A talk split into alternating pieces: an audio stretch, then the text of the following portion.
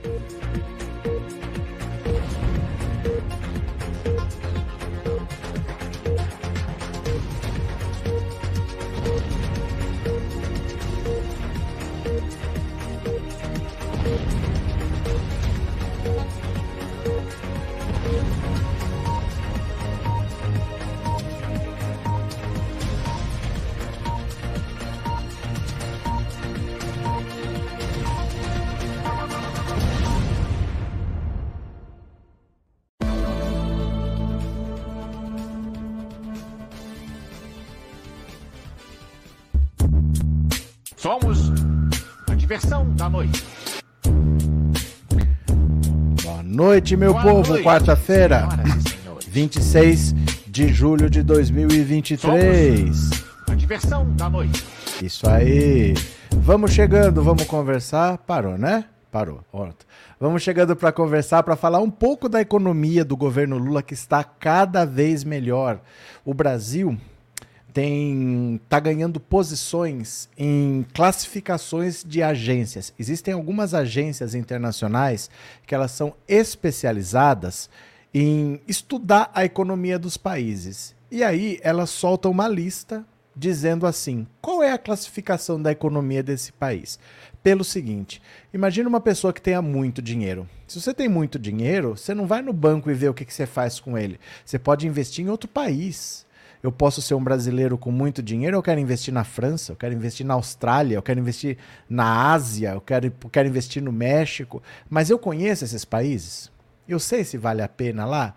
Então essas agências falam assim, ó, a economia tá boa. Aí bota dinheiro lá que você vai ganhar. Ou então, hum, esse país aí tá perto de quebrar, não bota o seu dinheiro não. Aí eles classificam, tem uma parte da tabela que chama grau de investimento. Quando o seu país está no grau de investimento, quer dizer, bota o seu dinheiro lá no longo prazo. Deixa o seu dinheiro lá, porque lá é um bom lugar para você deixar o seu dinheiro. E quando está pior, eles falam que é grau especulativo. quer dizer, não põe. Se puser, põe para aproveitar pouco tempo assim. O juro está alto, você põe um pouquinho, ganha e tira mas não deixa muito não, porque se você deixar muito você pode ter problema. Então ali é para especular. Se aproveita um negocinho, tá uma taxa alta, você põe, mas não põe o seu dinheiro lá, por exemplo, numa fábrica, onde você pensa deixar o seu dinheiro 20 anos lá. Se o país é grau especulativo, ele não é tão bom. Se ele é grau de investimento, ele é bom. E o Brasil precisa subir uns três degraus para voltar a ser grau de investimento. Ele atingiu o grau de investimento no governo Lula pela primeira vez na história, mas depois do golpe eles conseguiram destruir tudo. O Brasil caiu, virou grau especulativo e agora está subindo os degraus novamente. Faltam uns dois, talvez, depende da agência, né? Classificação é diferente, para voltar a ser grau de investimento. Então as notícias são muito boas, porque se você tiver for considerado um país grau de investimento, todo mundo vem colocar o dinheiro aqui. Porque sabe que aqui não é uma economia que está para quebrar, não é uma economia que está passando por dificuldades. Então eu posso montar uma fábrica aqui. Eu posso fazer um investimento para ficar aqui 50 anos. Senão eu vou pôr dinheiro para ficar dois meses lá, só para especular. Quando é grau especulativo, é curtíssimo prazo no máximo. E grau de investimento é longo prazo, e aí são empregos, é muito bom para nós. O Brasil está caminhando para voltar a ser grau de investimento. Vamos ver aqui? Vamos ver? Vou mostrar aqui para vocês. Bora, venham comigo. Haddad comemora. FIT solta nota do Brasil às vésperas do Copom. Haddad e Lira comemoram. Olha só. O ministro da Fazenda, Fernando Haddad, comemorou a elevação da nota de crédito do Brasil para BB. A nota tem várias letras, né? A nota do Brasil é BB, pela agência de riscos Fitch e atribuiu a reavaliação como resultado da harmonia entre os poderes. O presidente da Câmara, Arthur Lira, por sua vez, classificou a melhora na classificação como uma importante conquista. Haddad disse que a sinalização da Fitch mostra que o país tem tudo para ganhar esse jogo. Fico muito feliz por, em seis meses de trabalho, a gente conseguir sinalizar para o mundo que o Brasil é um país de oportunidades. Na avaliação do ministro, a harmonia entre os poderes é a chave para a estabilidade econômica. Sabe por que, que ele fala a harmonia entre os poderes? Porque o Lira está do lado dele. Ó, Fernando Haddad está aqui, Cadê o Arthur Lira? Ele estava aqui presente, ele não está aparecendo aqui agora, mas ele estava aqui na reunião. ele está falando isso para o Arthur Lira entender que não tem que chantagear o governo que tem que trabalhar junto e não trabalhar de maneira egoísta, visando cargo, visando ministério, porque o Brasil tem a chance de crescer. E também está mandando um recado por Campos Neto que joga contra. Então ele fala: olha, o resultado é bom devido à harmonia entre os poderes. Quem estiver fazendo diferente está atrapalhando. Esse é o recado. Então, na avaliação do ministro, a harmonia entre os poderes é a chave para a estabilidade econômica. Reputo a esses resultados a harmonia entre os poderes da República. A chamada crise econômica brasileira é desdobramento de uma crise de natureza política. Arthur Lira classificou a nota do Brasil como uma importante conquista para a economia. A nova avaliação da agência se deve à política econômica do governo, que tem recebido todo o apoio institucional da Câmara, disse o cara de pau do Lira. Alckmin também falou sobre a elevação do rating da classificação brasileira para o vice-presidente, que também acumula o cargo de ministro de Indústria e Comércio, a nota dada pela FIT se deu em virtude do desempenho econômico do país e com o compromisso do governo com a responsabilidade fiscal. Melhora da nota ocorre às vésperas da reunião do Copom, no próximo dia 2, semana que vem. perdão o Banco Central anunciará sua decisão sobre a taxa básica de juros, atualmente em 13,75, em meio à pressão do governo e crescentes apostas de corte de até meio ponto percentual na Selic. O país recuperou a classificação perdida em 2018, aí ó, obra do seu Michel Temer. Em comunicado, a agência classificou o desempenho brasileiro como tendo perspectiva estável. Com elevação, a nota atual do Brasil agora está a dois degraus abaixo do chamado grau de investimento, uma espécie de selo de país bom pagador. O Brasil perdeu esse status na agência em 2015, nesta agência. Né? Nesta agência perdeu em 2015, no, no meio do impeachment, daquela loucura toda. Então o Brasil está recuperando a sua respeitabilidade na economia e para isso é preciso agora que a gente trabalhe cada vez mais o Haddad está fazendo um trabalho excelente. É preciso que o Arthur Lira entenda que ele tem que trabalhar e não ficar querendo cargo, querendo ministério, querendo sabotar. É preciso tirar esse Campos Neto de lá, porque ele não vai colaborar. Não esperem uma grande colaboração. Esse cara é um sabotador, ele está lá para isso. Vamos ver o que acontece. Tem reunião do Copom semana que vem. Eles vão dizer para onde que vai a taxa de juros. Vamos ver o que, que ele faz, né? Cadê? Eu, Elisamar, hoje consegui assistir no horário, mas eu sempre assisto depois. Vamos chegando, grande abraço, viu? É, Mineirinho, obrigado pelo super sticker e obrigado por ser membro, viu? Vamos chegando, vamos chegando. Eliane, que ótima notícia. Um dia depois que o inelegível imprestável ter xingado Lula, eu acho é pouco e tomem distraídos. Cadê que mais? Maria José, feliz dia da avó para todas as avós da live. Hoje é dia da avó? Parabéns às avós. Cadê? É, Anne. É, Dionísia, boa noite, tudo bem? Lembrei de ti hoje à tarde, falava com um colega professor sobre as festas dionísicas. Mas olha, mas olha. Ney, se não fosse o Campus Neto, o Brasil já estava bem melhor. Sim, sim. Mas ele está lá é para isso, ele está lá para sabotar mesmo. É para isso que foi dada autonomia para o Banco Central, porque eles sabiam que o Brasil, que o, que o Bolsonaro ia perder, a eleição dele ia ser praticamente igual à eleição do Trump, o Trump já tinha perdido. Então o Bolsonaro também foi anti-vacina, tudo. Normalmente quem apostou contra o vírus se lascou, né? Então eles sabiam que ia perder, deram autonomia para que mesmo que ele perdesse, o Lula não pudesse trocar o presidente do Banco Central. Então isso foi feito de propósito para perder a eleição, mas não perder o Banco Central, né? Jesus Henrique, obrigado pelo super sticker, obrigado por ser membro. Vamos chegando, meu povo, vamos chegando. Lira é sinônimo de oportunismo. Letícia, ué, Centrão sempre foi, né? O Centrão é isso daí mesmo. Cadê? Dionísia Anne Carolina, que legal. Boa noite, Florzinha. Erenir Viva o Brasil, vira o Brasil. Vamos ler mais uma, vamos ler mais uma. Quem puder, colabora aqui no Pix. Daqui a pouco eu vou abrir o aplicativo aqui, eu vou dar o nome de quem colaborou no Pix, viu? Para manter o canal funcionando. Bora para mais uma, bora para mais uma.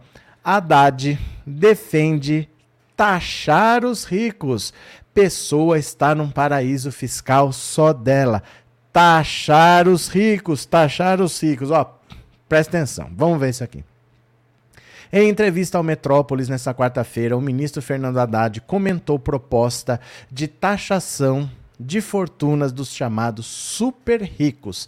Essa classe tem uma tributação diferenciada sem pagamento do chamado comicotas. Segundo o ministro, super rico é uma pessoa que está num paraíso fiscal só dela. Ele ainda emendou: o Brasil criou uma espécie de conta paradisíaca para essas duas mil famílias.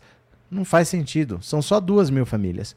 Estamos falando de 2.400 fundos, que envolvem um patrimônio de 8 bilhões de reais. Se fosse 1% da população, 2 milhões de pessoas. Não, não, não. São só 2 mil pessoas, defendeu o ministro. Haddad ainda ressaltou que a não taxação das grandes fortunas faz parte de uma legislação anacrônica.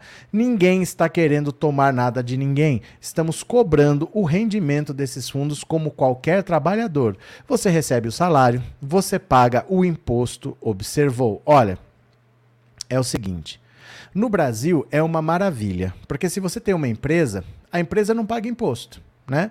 Empresa recolhe imposto. Então você quando compra o produto paga, porque no preço está embutido o imposto, e esse imposto é repassado para o governo. A empresa só recolhe, ela mesma não paga.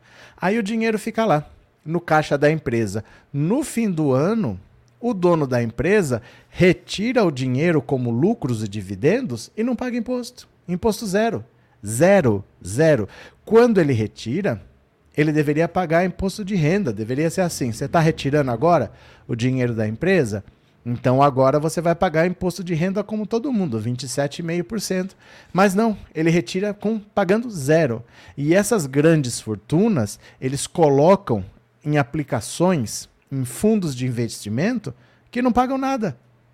Que não paga nada. Um trabalhador qualquer, você você está pagando imposto de renda, esses caras milionários, eles têm privilégio de ter contas em alguns tipos de fundo que não pagam nada. Porque assim, esse fundo, quando você retirar, você vai ter que pagar imposto, mas você não precisa retirar.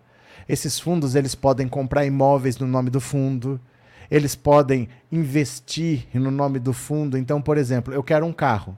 Eu teria que tirar dinheiro do fundo e comprar o carro. Não, eu compro o carro no nome do fundo e uso e aí não paga imposto. Eu quero comprar uma casa na praia. Eu teria que retirar dinheiro, pagar imposto e comprar. Não, eu compro a casa no nome do fundo. Ele não paga imposto, passa a vida inteira sem pagar imposto. É como se fosse um paraíso fiscal. E são só duas mil pessoas. Então, é taxar os ricos. Agora tem até musiquinha para taxar os ricos. Olha aqui, ó, vem comigo, vem comigo. Tem até musiquinha para taxar os ricos. Vamos, vamos cantar. Cadê? Ó, presta atenção, presta atenção, presta atenção. Ó, ó.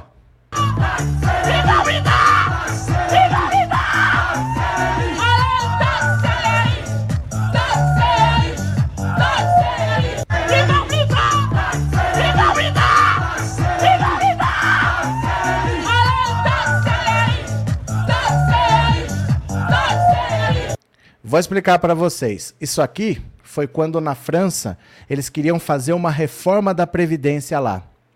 Então, a, o povo foi para a rua e falou assim: se vocês não têm dinheiro para pagar a nossa aposentadoria, vocês não vão fazer reforma da Previdência, não. A nossa aposentadoria vocês têm que pagar. O que, que vocês vão fazer para arrumar dinheiro? Vão taxar os ricos. Exatamente o que o Haddad está falando, eles falaram o ano passado. Então, ó, taxer les riches, que eles estão gritando lá, é taxar os ricos em francês. Virou música lá. Eles fizeram música, fizeram vídeo, né? Tem outra aqui também, quer ver? Ó, o negócio é taxar os ricos, é assim mesmo que funciona. Ó, presta atenção, presta atenção. Ó, mesma coisa.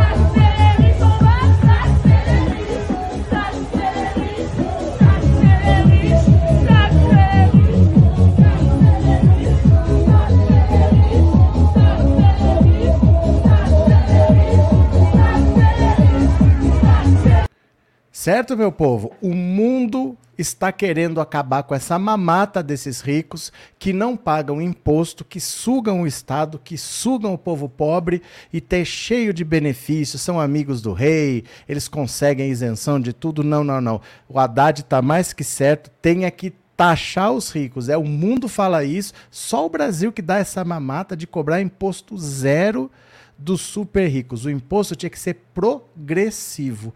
Quanto mais dinheiro você tem, mais você paga. No Brasil, o imposto é regressivo. Quanto mais você tem, menos você paga. Então, não, taxar os ricos, o Haddad está mais do que certo, né? Cadê Viviane? Obrigado pelo superchat, obrigado por ser membro, viu? Muito obrigado. Cadê? É, Eliana, boa noite. O que tem de tais seres humanos desejando a morte do presidente? Só acho que Jesus deveria fazer justiça servir. Deixa pra lá, Eliana. Eu desejo toda semana ganhar da Mega Sena e não acontece nada. E daí? Deixa desejar. Sabe qual é o efeito disso? Nenhum. Quando você está assistindo um jogo que você fica torcendo para ser pênalti, você, é, vou chutar, vai ser gol, a bola vai entrar, vai bater na trave. Sabe o que acontece se você não fizer isso? Nada, é a mesma coisa. Torcer para a bola entrar, torcer pra... é a mesma coisa que torcer no, no videotape do jogo, não tem efeito nenhum. Deixa torcer, deixa falar. A gente não manda na cabeça das pessoas. Quer pensar, pensa. Quer falar, fala. Não vai fazer a menor diferença. Não vai fazer a menor diferença, né? Cadê? Real. Guia Martins, o que fazer com as pessoas em situação de rua? Como assim? Depende. Depende em que lugar. Depende do município. Arley, estou tranquila, não tenho bilhões. Não tem e nunca terá. A verdade é essa. Os ricos, eles nasceram em famílias ricas, que são tradicionalmente ricas, e os pobres nasceram em famílias pobres. Acidentes acontecem muito raramente, mas normalmente o rico nasce rico e morre rico, e nós vamos nascer nessa situação que a gente está. Essa é a verdade. O resto é conversa para enganar trouxa. Não, você pode, você vai. Não vai, gente. As pessoas melhoram um pouco de vida, mas elas não ficam ricas. Ninguém fica super rico trabalhando. Esse pessoal herdou esse dinheiro. Esse dinheiro aí é dinheiro de guerra, dinheiro de corrupção, dinheiro de escravidão, dinheiro que o governo deu, empresa que foi dada para você, o governo privatizou, deu a empresa para você e você ganhou dinheiro assim. É tudo com influência. Você não fica bilionário com trabalho. Ninguém fica bilionário com trabalho, né? Cadê? Del, até quando os pobres vão pagar mais? Vai mudar, tenha calma. Maria Valadares, todo apoio, taxar os super ricos. Cadê? Demétrios, dinheiro de muitas injustiças, com certeza, né? Ronaldo, para trazer dinheiro do exterior se paga 55% de imposto no mínimo. Cadê? Antônio, sou a favor de taxar os ricos e milionários. Quem me conhece sabe. Pronto. Guilherme, isenção de quem tem renda até 5 mil reais até 2026 já? Não, se é até 2026, não é já. Né? Então é até 2026, não tem até 2026 já. Ou é até 2026 ou é já. Qual das duas, Guilherme? Conta pra mim. Isaura, já dizia minha mãe, quem não rouba nem herda, enrica é coisa. É isso mesmo, Celso? Eu nasci pobre e hoje estou mais pobre. São variações mínimas. São variações mínimas. Vamos dizer que você ganha 10 mil. Agora, de repente, você está numa situação ruim, você está ganhando só 3 mil. Parece que você perdeu muito, mas perto do dinheiro que existe por aí, de 3 para 10 é a mesma coisa, de 10 para 20 é a mesma coisa. Faz diferença na nossa vida, mas não é disso que a gente fala. Quando a gente fala de super ricos, são pessoas que ganham milhões por dia. Por dia. Por dia. Tem gente que depois de um ano ganhou 500 milhões. Tem 365 dias, o cara ganhou mais de um milhão por dia. Esse povo ganha milhões por dia. Então, nessa conta toda, se a gente está mal, se a gente está bem, ah, eu melhorei de vida, mas não quer dizer nada. Não quer dizer nada. A gente está muito próximo do que a gente sempre esteve, né? Cadê? Beth Tur Turtera. Se trabalhando ficasse bilionário, o Brasil seria de maioria rica e não tudo se lascando. Bora para mais uma, bora para mais uma. Olha só. Olha aqui, ó. Haddad desesperar que a taxa básica de juros a Selic feche 2023 em 12%. Ó, eu acho que tem que ser menos. O ministro da Fazenda, Fernando Haddad, afirmou nessa quarta em entrevista ao Metrópolis esperar que a taxa básica de juros termine o ano de 2023 a 12%, em linha com as expectativas do mercado, segundo o último relatório Focus. Haddad foi questionado se a Selic pode encerrar o ano abaixo de dois dígitos. Dificilmente, porque nós estamos iniciando o ciclo de corte no segundo semestre. Espero, no mínimo, em linha. Isso é o mérito de todo mundo. Ele afirmou ainda que se o Comitê de Política Monetária mantiver a taxa em 13,75, vai surpreender o mundo, não só o Brasil. Sobre a reunião do grupo, que será realizada na próxima semana, Haddad evitou citar a previsão de corte, mas disse que o mercado precifica uma queda de meio ponto percentual. Segundo ele, o espaço para a queda da taxa de juros vai ajudar a política fiscal. Uma coisa vai alimentar a outra positivamente. Nós fizemos uma parte da lição de casa. Estamos apresentando para o país um plano consistente, frisou ele. Sabe o que acontece com essa taxa de juros alta? Presta atenção aqui. Quando o governo diz eu estou pagando 13,75% de juros, isso significa o seguinte: eu vou simplificar para você entender, tá? Não é exatamente assim, mas eu vou simplificar que é para você entender. Imagina que o governo tem um banco e ele está falando assim: bota o seu dinheiro aqui no meu banco. Eu vou te pagar daqui um ano 13,75 de lucro. Você vai botar 100 reais Daqui um ano eu vou te dar 113,75. Você vai ter 13,75 reais a mais para levar para casa. Esse é o rendimento que você vai ter. É mais ou menos isso. A consequência disso é o seguinte: o governo está pagando. Isso é dinheiro que ele dá para as pessoas que têm aplicações lá. Nessa taxa de juros de 13,75.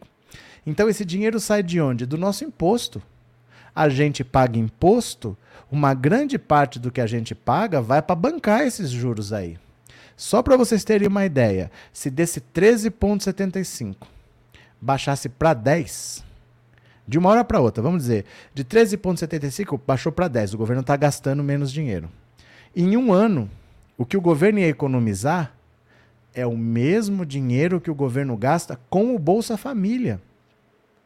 Pensa bem, se o governo economizasse a mesma quantidade de dinheiro, eu não vou pagar mais 13,75, eu vou pagar 10. Se ele economizasse o mesmo dinheiro que ele gasta no Bolsa Família, ele teria o dobro de dinheiro para o Bolsa Família.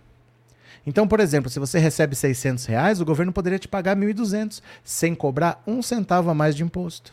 É só dinheiro que ele está deixando de pagar no banco. Em vez de pagar 13,75, está pagando 10. Com essa economia, ele consegue dobrar o Bolsa Família de todo mundo. Ou faz diferente. Não tem um monte de gente que recebe? Daria para o dobro de pessoas receber sem gastar um único centavo a mais. Só economizando desse juro que ele paga no banco, em vez de pagar 13,75, paga 10. É muito dinheiro que está indo para o ralo. Faz um ano já que está 13,75. Quando começou, a inflação estava em 11%. Ah, a inflação está alta, precisa subir os juros para segurar a inflação a inflação hoje está negativa e continua em 13,75. Então, o dinheiro do nosso imposto, que podia estar tá sendo usado em educação e saúde, está indo para quem tem dinheiro no banco. Está indo para quem é rico, que em vez de trabalhar, está ganhando dinheiro sem fazer nada. É dinheiro que o povo pobre paga que está bancando isso daí. O povo está com dinheiro no mercado financeiro e está ganhando sem fazer rigorosamente nada. Dá para acreditar que é assim que funciona? Cadê? É, Erenir, o infeliz é quem está desejando o mal ao seu próximo, seja qualquer um, a alma está amargurada com muito ódio, só está fazendo mal a si mesmo. Ele não está fazendo mal a ninguém. Não está fazendo rigorosamente nada. Gente, isso não tem efeito, não. Isso não tem efeito nenhum. Você quer desejar o mal para a pessoa, desejo, não acontece nada. Acontece nada. Acontece nada. Não acontece nada, gente, não acontece nada, não acontece nada. Você fica torcendo para a bola entrar, a bola entrar, não acontece nada. Ninguém muda o pé do cara lá. Não adianta, quer desejar, deseja. Não está fazendo nada. Não tem efeito nenhum, a pessoa está só perdendo tempo, né? Cadê? Felipe, Anne, Bolsonaro nem era militar de verdade, acho que era filhinho de papai e que só ficava agarrado com um peixe graúdo e ganhava sem fazer nenhum esforço. Cadê? É, Darley, eu não tenho ideia do que é ser bilionário. Não tem como ter mesmo, não. Não tem como ter. É muito dinheiro. É muito dinheiro. Mas você quer ver? Eu vou fazer uma conta para você. Para trazer um número mais perto da realidade. Sabe o que, que é um bilhão de reais? Vou fazer uma conta para você. Presta atenção. Darley, você viveria bem? Você viveria bem se você recebesse mil reais por dia? Todo dia? Todo dia eu chego para você, ó, mil reais. Ó, para você, mil reais. Para você de novo, mil reais. Todo dia eu te dou mil reais. Pode ser sábado, pode ser domingo, pode ser feriado. Todo dia eu te dou mil reais. Você ia viver bem? Se todo dia eu te desse mil reais? Então presta atenção. Fazer uma conta rápida aqui. Em um ano, mil reais por dia. 365 dias, você ia receber num ano 365 mil reais, certo? Certo? Em um ano você ia receber 365 mil reais. Em três anos, 300 e poucos mil, vamos arredondar? Em três anos você recebe um milhão. Em três anos você recebe um milhão. Em três anos você recebe um milhão. Para um bilhão, são 3 mil anos. 3 mil anos. Se eu te der mil reais por dia, todo dia, todo dia, eu vou levar 3 mil anos para você juntar um bilhão. Sabe o que, que significa? Que se Jesus Cristo, se Jesus Cristo tivesse recebendo mil reais por dia, todo dia, desde que ele nasceu lá em Belém, os reis magos, não sei o que, conversou. Desde que Jesus nasceu, ele tivesse recebendo mil reais, ele ainda não tinha um bilhão. Porque passaram-se dois mil anos. Precisa de três mil. Vocês entenderam? Se eu der mil reais por dia, todo dia para você, você vai levar três mil anos para juntar um bilhão. Se Jesus Cristo tivesse recebendo mil reais por dia, todo dia, ele ainda não teria um bilhão. Ele estava lá nos 700 milhões, por aí. Ele ainda não teria um bilhão. Para você ter uma ideia do quanto dinheiro é um bilhão. Você tem noção do que, que é isso? Os portugueses viajando, descobrindo o novo mundo tal. Tudo isso aconteceu e Jesus Cristo ainda não teria um bilhão recebendo mil reais por dia, todo dia, desde o dia que ele nasceu até hoje. Não teria. É muito dinheiro, é muito dinheiro, viu? Cadê? Cadê, cadê, cadê? Anne, não, nem vi, você é incrível, sou seu fã. Menina, o que aconteceu? Anne, é, Del Rodrigues, não dá nem para se ofender, o genocida não tem relevância, ele não sabe disso, não pode nem ser comparado a animais. Do que, que vocês estão falando aqui? Cadê? É, Tancredo, e como esse povo consegue tanto em tão pouco? Eles não conseguem em tão pouco. É dado. Não são eles que conseguem. Com benefício. Por exemplo, você vende uma refinaria pela metade do preço. Vale 4 bilhões, você vende por 2 bilhões. O Brasil perdeu 2 bilhões, mas alguém ganhou 2 bilhões sem fazer nada. Jesus não teria juntado ainda esse dinheiro em dois mil anos, mas alguém assinou um papel e deu uma refinaria para alguém pela metade do preço. Foram 2 bilhões ali. Seriam 6 mil anos para juntar esse dinheiro todo. Entendeu? Cadê? É... é muito dinheiro mesmo. Vocês nunca fizeram uma conta. As pessoas não têm noção do que é um bilhão. A gente fala de bilhão, bilhão, bilhão. É muito dinheiro, gente. O Bolsa Família distribui muito dinheiro. E a gente está jogando dinheiro fora com essa taxa de juros altas aí. É bilhão, é bilhão, é bilhão, né? Bora para mais uma, bora para mais uma. Olha, cadê? Governo Lula barra pedido dos Estados Unidos para extraditar espião russo. Olha só, vocês lembram que eu falei que tinha um espião russo preso aqui no Brasil? Esse cara se chama, como é que é? Sergei Cherkasov. Aqui, ó. Não, Sergei Cherkasov. Esse cara chegou aqui no Brasil com, com documento falso. Ele tinha documento de brasileiro. E daqui ele estava querendo ir para a Holanda. Só que chegou lá na Holanda, viram que o documento era falso, mandaram ele de volta para cá. Ele veio do Brasil com um documento de brasileiro, mandaram de volta para o Brasil. Falaram, aqui você não vai ficar. Botaram no voo, mandaram de volta. Aí ele ficou preso aqui. Ele está preso desde abril do ano passado. E ninguém sabe o que fazer com ele. A Rússia pediu ele para ir para lá. Mas o cara é espião, né? Então, assim, o que, que será que esse cara estava fazendo? Será que eu mando para a Rússia? Aí os Estados Unidos estão com um jornalista preso lá na Rússia. No meio da guerra da Ucrânia, a Rússia prendeu um jornalista que estava lá, americano, o cara está preso. E os americanos querem esse jornalista americano que está preso na Rússia. Qual é a ideia deles? Eles querem que o Brasil mande esse russo que está preso aqui para os Estados Unidos para eles trocarem. Então, assim, manda esse russo para cá que nós vamos trocar com o jornalista americano que está na Rússia. O Flávio Dino falou: eu mando, mas aí vocês mandam para mim o Alan dos Santos. E tá esperando. Eles não deram resposta ainda, não falaram nada. Só que a Rússia, ó, ó, os Estados Unidos, agora que eles pediram de novo o cara, eles falaram: não, não vão mandar. Vocês mandaram o Alan dos Santos? Não mandaram. Então também não vou mandar ele para vocês. O jornalista russo que se dane lá na Rússia. Vocês querem isso? Não vão mandar o Alan dos Santos, então também não vão mandar o russo e o americano também não vai aparecer aí. Esse é o jogo, olha só. Uma fonte graduada do governo brasileiro confidenciou à coluna sob reserva que o Ministério da Justiça negou preliminarmente o pedido feito do governo John Biden para extraditar para os Estados Unidos o espião russo Sergei Cherkasov. Cherkasov foi preso pela Polícia Federal em abril do ano passado no aeroporto de Guarulhos, em São Paulo. Já condenado por uso de documentos falsos, ele está recolhido em uma área especial da Penitenciária Federal de Segurança Máxima de Brasília.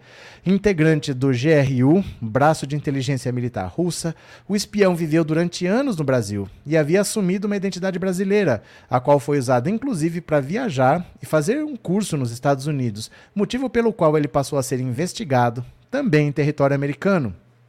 A prisão de Cherkasov se deu depois que autoridades holandesas desarticularam um plano para infiltrá-lo usando uma identidade brasileira no, na Corte Penal de Haia, na Holanda, onde correm processos contra o Vladimir Putin. Flagrado ao chegar na Holanda, em um voo que havia partido de Guarulhos, ele foi enviado de volta ao Brasil e a PF, acionada pelas autoridades holandesas, o prendeu no desembarque.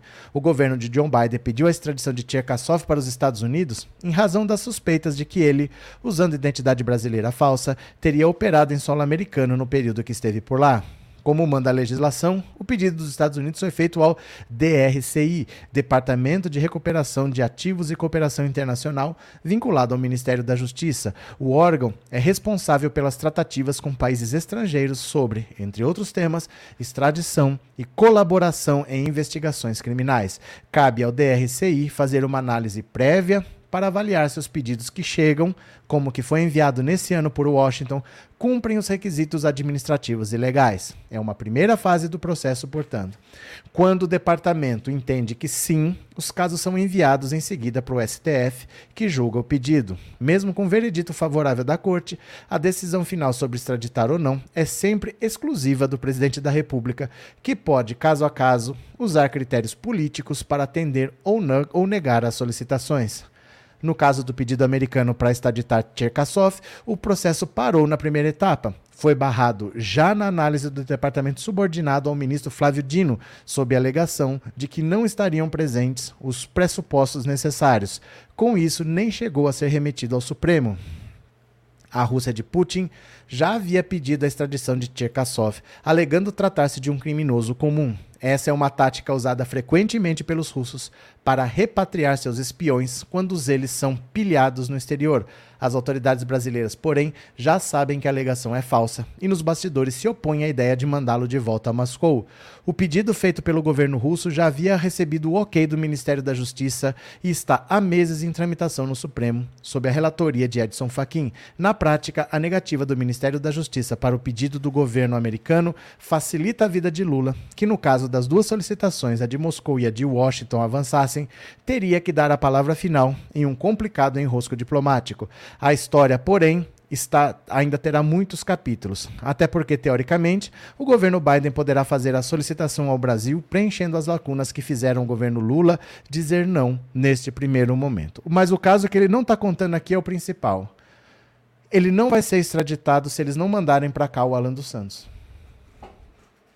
Desde 2021 o pedido está lá e eles não mandam.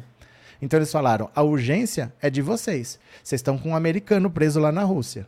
Vocês querem resgatar o americano? Querem trocar por esse russo aqui? A gente manda o russo para vocês e você troca. Pega o seu jornalista americano lá. Mas a gente quer o Alan.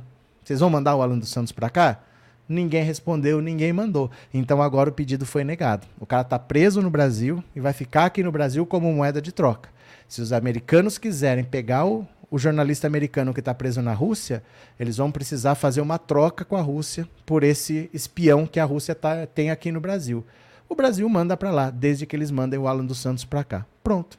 E é assim. O Brasil negou a extradição para os Estados Unidos e agora eles que se virem. A urgência é deles. O Brasil não vai mandar só se ele mandar o Alan dos Santos para cá. Eles que se virem, né? Uau! Eita, esse é o Brasil, Estados Unidos comendo na mão. Se fosse o Jair, já tinha ficado de quatro para os Estados Unidos. Já. Já tinha entregue, não tenha dúvida, né? Cadê? Eu acho é pouco, disse a Eliane Demétrios. Só querem o vem a nós. Ao vosso reino nada. Cadê? É, Inês, ir para as ruas tem que ter uma liderança. O que, que vocês estão querendo ir para as ruas? Fazer o quê, gente? Fazer o quê que vocês querem ir para as ruas?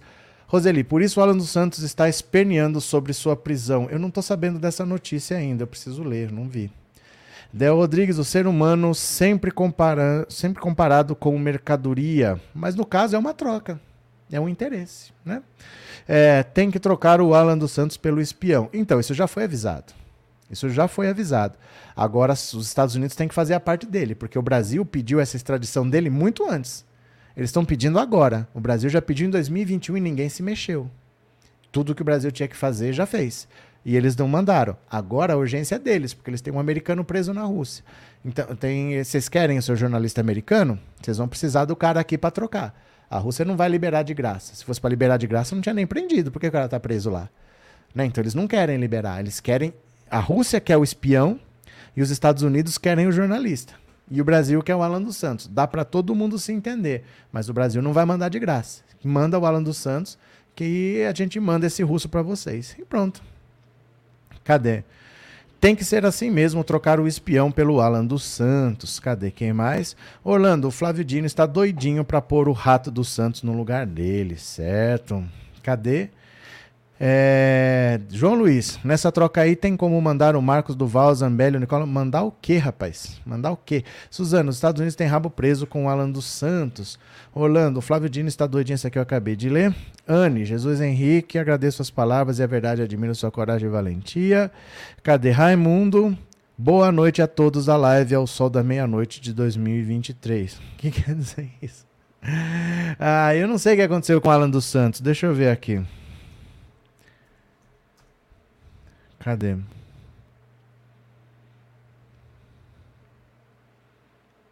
Hum, não sei, não tem notícia. Cadê? Tem nem notícia recente, ó. Do que que vocês estão falando aqui, ó? Ó, Alan dos Santos. Justiça arquiva quatro pedidos de investigação de dois dias atrás, suspeito de invadir sede da PF. Spotify, 10 horas atrás. Sem previsão de regulação do Spotify, vira reduto de desinformadores. Não tem notícias aqui não, ó, notícias. Três semanas atrás, duas semanas atrás. Não sei. O que, vocês viram por aí? O que, que vocês viram por aí? Cadê? Cadê? Alan dos Santos foi no Monark e tinha soltado uns vídeos por isso por isso do espião tá nessa. Não sei do que que. Não sei o que, que vocês viram aí. Cadê? Não é o Alan dos Santos, é o Alan do canal Patriota. Ah, então. Estão é, misturando as estações, não tem nada do Alan dos Santos. Eu nem sei que canal Patriota que é esse. Nunca nem ouvi falar. O dono da Folha Política é outro. Vocês estão tudo atrapalhados. Eu nem sei quem é esse, Alan, esse outro Alan aí. Bora para mais uma. Avião com 400 quilos de polvilho é obrigado a pousar em São Paulo. Olha que beleza! Olha que beleza! Olha que beleza! Uma operação comandada pela Polícia Federal apreendeu nesta quarta-feira um avião de pequeno porte carregado com cerca de 400 quilos de polvilho no interior de São Paulo. De acordo com a Polícia Federal, o bimotor havia saído do Paraguai a aeronave foi perseguida por caças da Força Aérea e obrigada a pousar. ela acabou aterrissando em uma pista de terra próxima à rodovia Faria Lima, na cidade de Araraquara. O piloto teria conseguido escapar por uma região da mata ao lado da pista. A droga foi encaminhado para a delegacia da PF em Araraquara. O avião teve o apoio do Comando de Operações Aeroespaciais, Comando da Aviação Militar da PM e o Grupo Especial de Fronteira. Agora as polícias estão voltando a trabalhar. Agora o trabalho voltou a ser feito. Agora as coisas estão começando a caminhar. Olha o tipo de pista. Olha o tipo de pista, ó. Gente, quanta coisa não entrou e saiu desse país e ninguém fazia nada, hein? O Brasil estava entregue para bandidagem, ó. O Brasil estava entregue para a bandidagem. Inacreditável que agora as coisas estão começando a acontecer, né? Cadê? Cadê? Neuza, será que é do tio da Damares ou do Aessim? Não sei, porque o piloto sumiu, largou o avião lá e sumiu. Esses aviões são todos irregulares. Nem adianta ir ver documentação. É tudo avião irregular, atrasado, sem manutenção, é tudo irregular, né? Cadê? É... Robson, com o Bolsonaro, os aviões de polvilho circulam, circulavam tranquilamente. Mary, esse tempo, ao mesmo tempo que passa rápido, parece que é uma eternidade na dor no aperto do peito estoma o coração. Vocês estão poéticos hoje? O que está acontecendo? Saudade que dói. O que está acontecendo, gente? O que está acontecendo? Cadê? É, Renê, na sua opinião, qual o motivo que os Estados Unidos não mandam logo o Alan dos Santos? Porque não querem. Porque não querem. Tem gente lá que não quer mandar. O, a família Bolsonaro é próxima da família Trump. O Trump é um político influente no Partido Republicano. Tem gente no Partido Republicano que está segurando ele lá. Eles não mandam porque eles não querem. Tem pessoas lá que não querem, estão dando cobertura para ele. Pessoas do Partido Republicano do Trump. Gente, é uma é um esquema internacional dessa extrema direita para tomar o poder no mundo. O Steve Bannon ele conseguiu eleger o Trump nos Estados Unidos, ele conseguiu fazer o Reino Unido sair da comunidade europeia e ele conseguiu eleger o Bolsonaro tudo com a mesma tática. Então, tudo que foi usado no Brasil é dessa estratégia do Steve Bannon, que foi o estrategista da campanha do Trump. Então, todos eles têm contatos. Tudo é uma rede criminosa que está tentando levar a extrema-direita ao poder no mundo. E aí, eles estão segurando o Alan dos Santos, que sabe de muita coisa. Só que se eles não mandarem para cá, não vão mandar o Sergei Cherkasov para lá e o americano vai ficar preso na Rússia. Aí eles que vejam qual é a prioridade deles, né? Eles que vejam. Cadê? Cadê? Cadê? É, cadeia para todos, Maria Celina. Mary Consuelo, é, mas infelizmente na PF tem algum bolsonarista? Na PF? Na sua família tem. Não tem? Na sua família tem. Por que, que na PF não vai ter? Sua família tem, no seu trabalho tem, no, na casa do lado tem, na rua tem, qualquer lugar tem.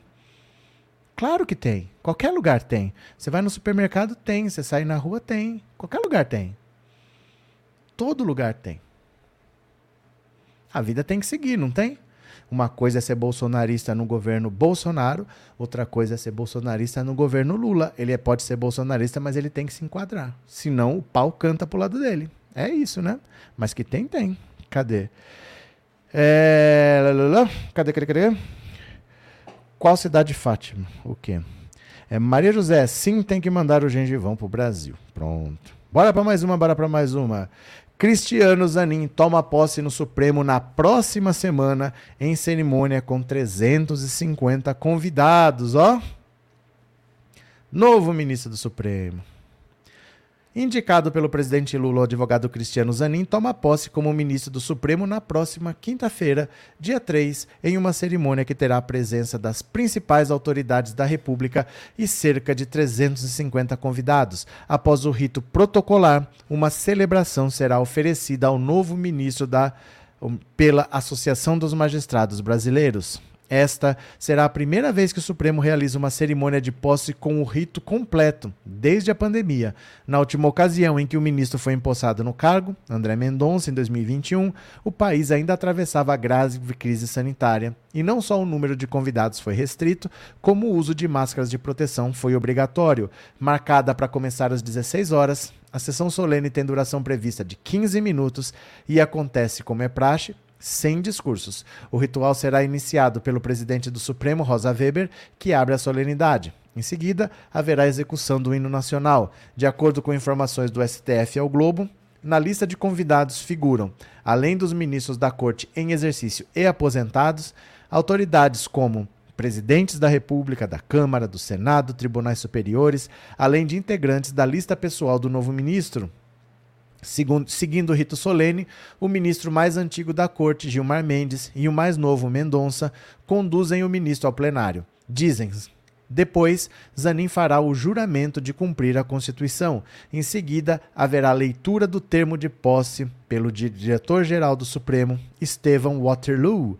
Depois que o presidente da STF, Zanin, assinarem o termo de posse, é que ele será efetivamente declarado ministro por Rosa, que também poderá dar as boas-vindas ao colega. Aos 47 anos, Zanin teve seu nome aprovado pelo Senado em junho por 58 votos a 18. Ele é indicado pelo presidente Lula para a vaga aberta com a aposentadoria do ministro Ricardo Lewandowski. Pronto. Semana que vem, semana que vem é a cerimônia dia 3.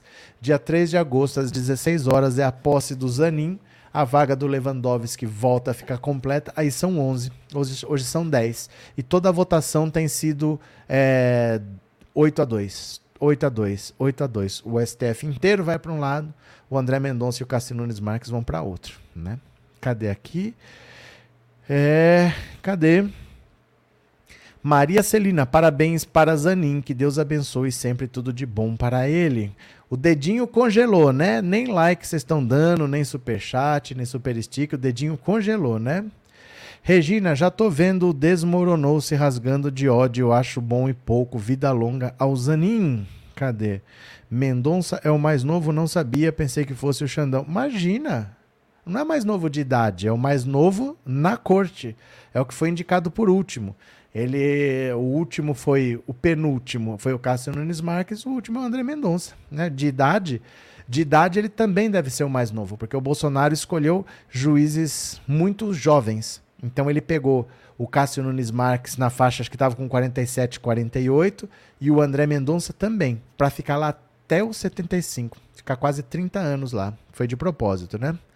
Cadê? José da Graça. Eu acho que a família está envolvida com o crime da Marielle porque o gabinete do ódio voltou a todo vapor. Ele está comparando Lula sou demônio, estão falando que Lula mandou matar Celso Daniel. Não é isso. É que vocês não entendem como a internet funciona e eles entendem. Vou repetir, vocês ainda não entenderam como a internet funciona e eles já entenderam há muito tempo. Quando você tem um assunto, por exemplo, atacam o Lula, o que, que vocês fazem? Defende o Lula. Tá errado. Na rede social, quanto mais você fala, mais você ajuda aquele assunto. Então, se está todo mundo batendo no Lula, ah, o Lula fez isso, o Lula fez isso. Se você vai lá para defender, você está ajudando aquele assunto a ser comentado por mais pessoas. O que, que você tem que falar? Falar de qualquer outra coisa. Então, o que, que eles falam? Se estão falando da família Bolsonaro, eles falam de qualquer outra coisa que é para você parar de falar do Bolsonaro e falar dessa outra coisa. Para que esse assunto aqui ó, baixe nas redes sociais eles usam as regras da rede social. Se estão falando de qualquer coisa aqui, eles falam de qualquer coisa ali. Eles falam no caso do Celso Daniel, mas pode ser qualquer coisa. Eles só nunca vão defender o Bolsonaro sobre esse assunto. Eles não vão falar que absurdo, o Bolsonaro não tem nada a ver com o caso Marielle. Eles não fazem isso. Porque eles sabem como as redes sociais funcionam. E por mais que eu fale, vocês não entendem. Vocês continuam querendo defender, continua querendo falar que eles têm que mudar, continua falando que o Lula tem que fazer live para explicar. Não tem, gente. Não tem. Rede social não funciona assim. Você não rebate fake news. Você fala de outra coisa, você fala do que você quer e não fica tentando mudar a cabeça dele, porque você fica fazendo o assunto render na rede social.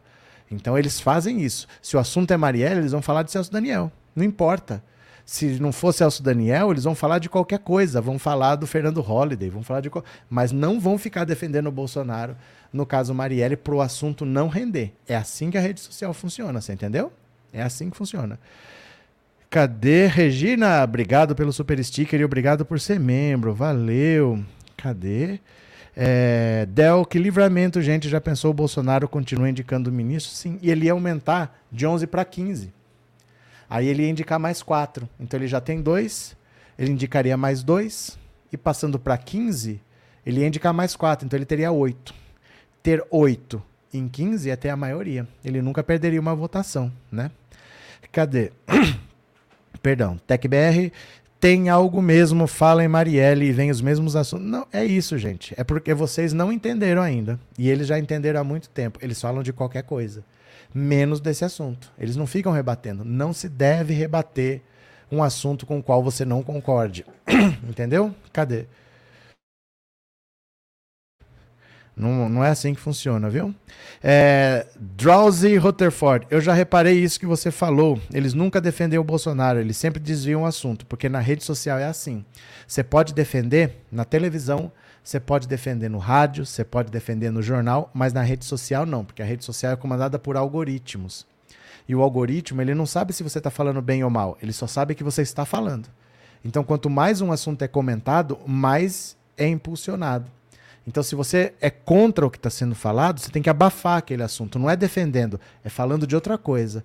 É fazendo outro assunto subir. Quem sabe fazer isso é o Janones. O Janones falou: eu vou fazer um projeto de lei para criminalizar o bolsonarismo, não sei o quê. Ele fala do que ele quer. Ele não fala do que o outro está falando. É assim que funciona a rede social. Não é defendendo, não, ele tem que parar de falar. Não vai parar, gente. Não vai parar, é assim que funciona, né? Cadê? É, Glória, que eu saiba, o caso Celso Daniel está encerrado há muitos anos, acabou, sou. Tá vendo que você está falando do que eles querem? Em vez de estar tá falando do Bolsonaro, você está falando do caso Celso Daniel. É exatamente isso, ele conseguiu o que ele queria. Cadê? É, Darley, o Lula bem que poderia mudar para 15 membros e indicar. A ideia não é essa. A ideia não é fazer coisas oportunistas. Porque ele já indicou. A, a maioria de quem está lá foi indicada por ele. A maioria de quem está lá ou foi indicada por ele ou para Dilma. Só quem não foi indicada por, pelo Lula ou pela Dilma é o Gilmar Mendes, que o Gilmar Mendes ainda eu acho que foi indicado pelo Fernando Henrique. É, os dois do Bolsonaro. E eu acho que é o Alexandre de Moraes só. O resto já foi tudo indicado para eles. E o que, que adianta? Ele indicou o Toffoli, o que, que adianta? Ele indicou o Faquin, indicou o Fux, o que, que adianta? Indicou a Rosa Weber, indicou a Carmen Lúcia, indicou todos. O Lula já tem maioria. O problema é que esse pessoal vota como quer. Entendeu? Cadê? Cadê? É, quando falarem de alguma coisa de Lula, a gente tem que ir com Marielle, joias, cartão corporativo, orçamento secreto, mas vocês não resistem. Vocês têm o impulso de rebater. Vocês não só rebatem, como vocês me mandam. Não pode fazer isso, gente. Vocês estão ajudando aquele assunto. As pessoas ficam mandando para mim: olha que absurdo, como é que a gente faz para denunciar? A gente não pode compartilhar. Não pode assistir, não pode responder, porque se ajuda. Então eles já perceberam disso. Eles estão falando do caso do Celso Daniel simplesmente porque não é a Marielle. Qualquer assunto serve. Mas eles não ficam falando, não, o Bolsonaro não fez. Eles não fazem isso. Cadê? É, José da Graça, eu acho o hipócrita do Campos Neto vai não vai baixar os juros, ele vai apertar o Lula. Vamos ter que esperar para ver. Vamos ter que esperar para ver, porque ele tem uma missão lá, né? Ele tem uma missão lá, vamos ver. É, Marinalva, boa noite. Todos na live estamos juntos, por isso que eu fiz o L. Pronto. Cadê? Eneida, acho que dessa vez essa tática não deu certo. As medições de engajamento no Twitter ontem foi 85% contra 15%. Mas podia ser pior. Podia ser pior. Se eles vão defender, é pior. O assunto é impulsionado. Então eles fazem o que eles podem, né? Para não piorar. E a gente não faz o que a gente pode para não piorar. A gente entra na pilha deles. Aqui vem um monte de gente falar, ah, estão falando tal coisa aqui que quer dizer. Gente, nada. Tem de bolsonarista. Você não deve se preocupar com o que bolsonarista fala. É sempre fake news. Deixa pra lá. É sempre fake news, né? Deixa pra lá. Cadê que mais? É, quanto ao caso Marielle, o que tem o caso Marielle? Não temos novidades e não devemos ter novidades por um tempinho, né? As coisas têm que acontecer ainda nos bastidores. Noel, Campos Neto está cavando a própria cova, ele não vai durar muito. Vamos ver. Vamos ver. Mas ele tem uma missão cumprida já, né? Eu acho que ele já cumpriu grande parte da missão dele. Cadê? É, Mauro, o professor vive falando do Bolsonaro. Pergunta: é bom ou ruim para o Bolsonaro? Não interessa. Não interessa, porque isso aqui é um canal de notícias. Eu não posso não falar do Bolsonaro se ele está sendo condenado por um crime. Eu não posso ignorar. A diferença é, vocês não são um canal de notícia. Né? É diferente a coisa. Você não pode entrar numa maré para ajudar. Eu não vou nas publicações do Bolsonaro falar.